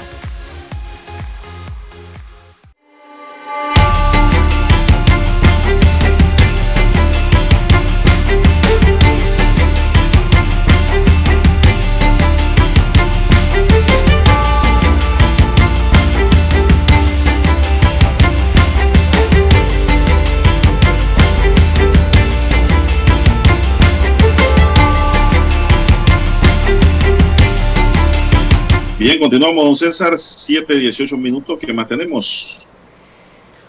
Bien, don Juan de Dios, en más informaciones eh, para la mañana de hoy.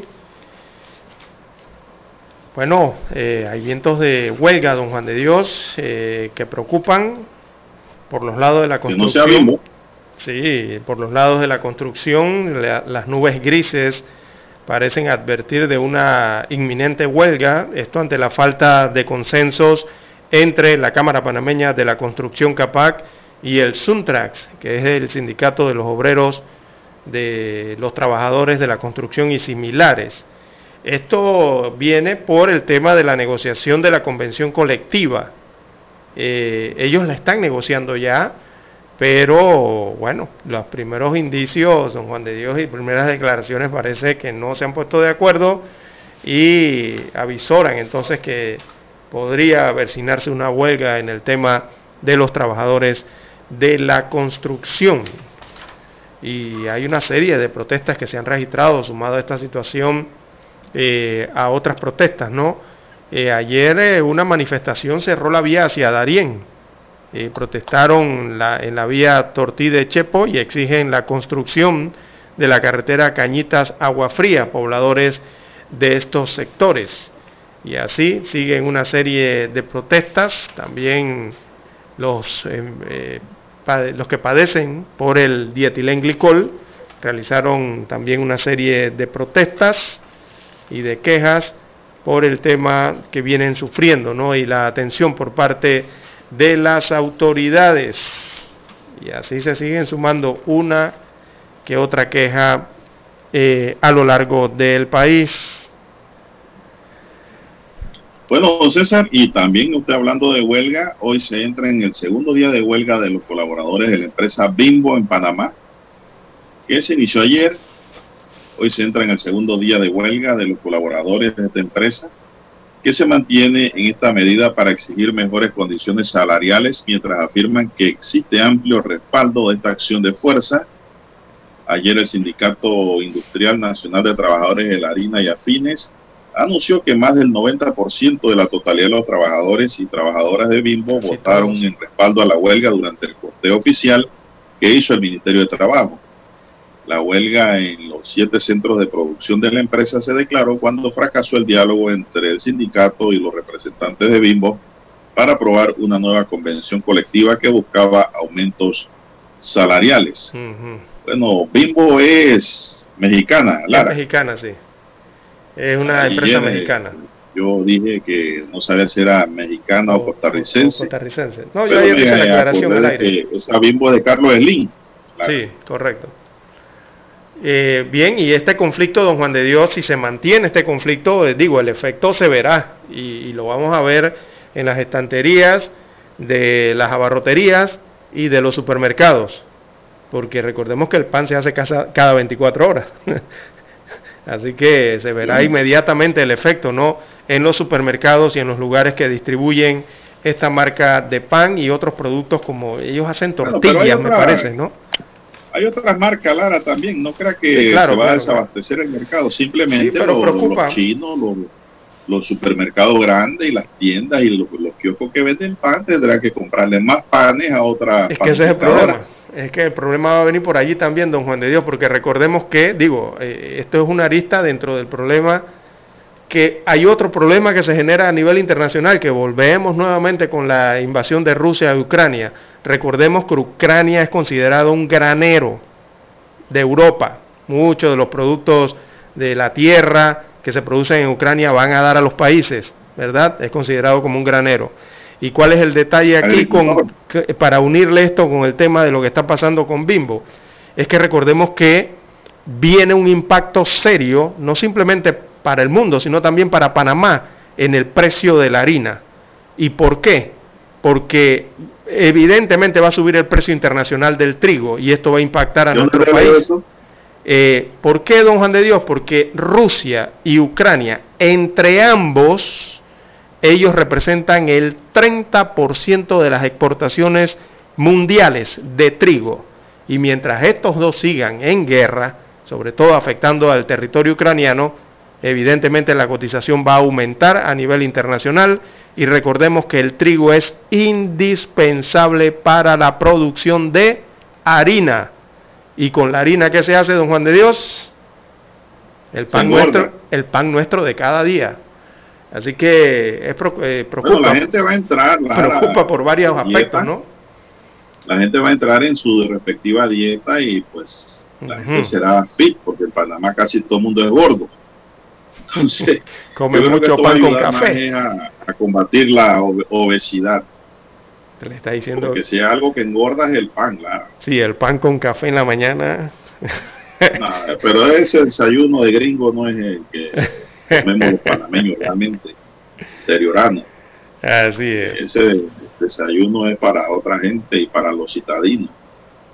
Y para los gringos que les gusta el desayuno americano. Así es. Bueno, eh, son cuestiones que hay que tener allí en el horizonte, don Juan de Dios, ver en el horizonte porque van a impactar producto de esta guerra. Son cosas que no se pueden evitar hasta el momento, sobre todo acá en Panamá que dependemos de muchas importaciones, de, de varios productos que precisamente se ven afectados por esta guerra que hay entre eh, Rusia y Ucrania, por esta invasión.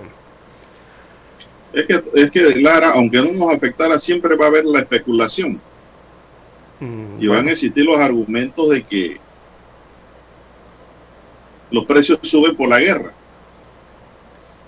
No, y que en este caso sí los va a afectar. ¿Y qué puede hacer el consumidor? Nada, está queda en medio de todo. Una esto. de dos decisiones, comprar o de no comprar. Así es. Eso es lo que, eh, lo que acontece, ¿no? Exactamente, don Juan de Dios. Eh, eh, nada más allí para, eh, que, para conocimiento de los amigos, Ucrania es el principal productor de girasol. Usted ve esta flor hermosa, ¿no?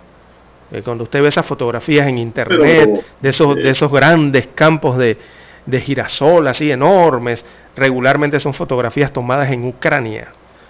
Y como son los principales productores de girasol, ese girasol genera una semilla con esa semilla también se hacen muchos aceites, sobre todo un aceite que se llama aceite de girasol.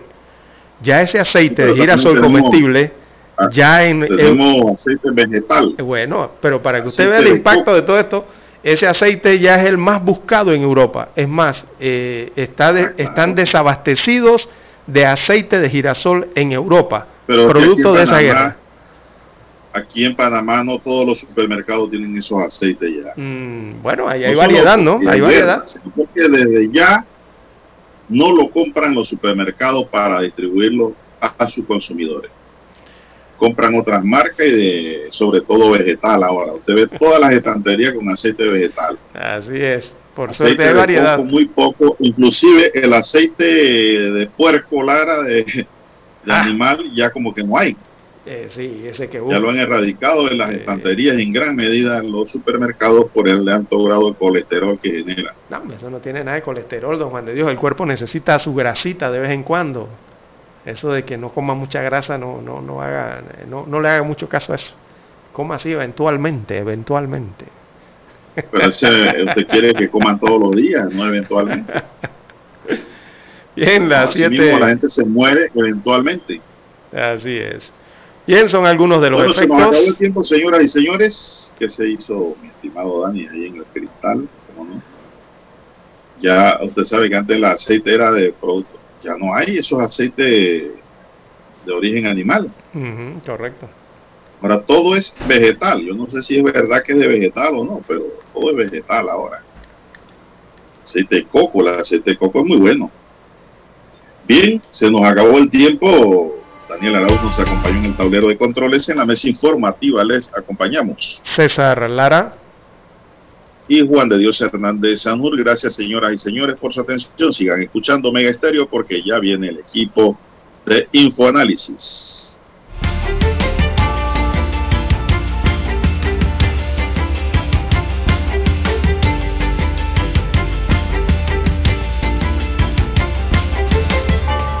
Hasta aquí. Noticiero Omega Estéreo. Continúe con la mejor franja informativa matutina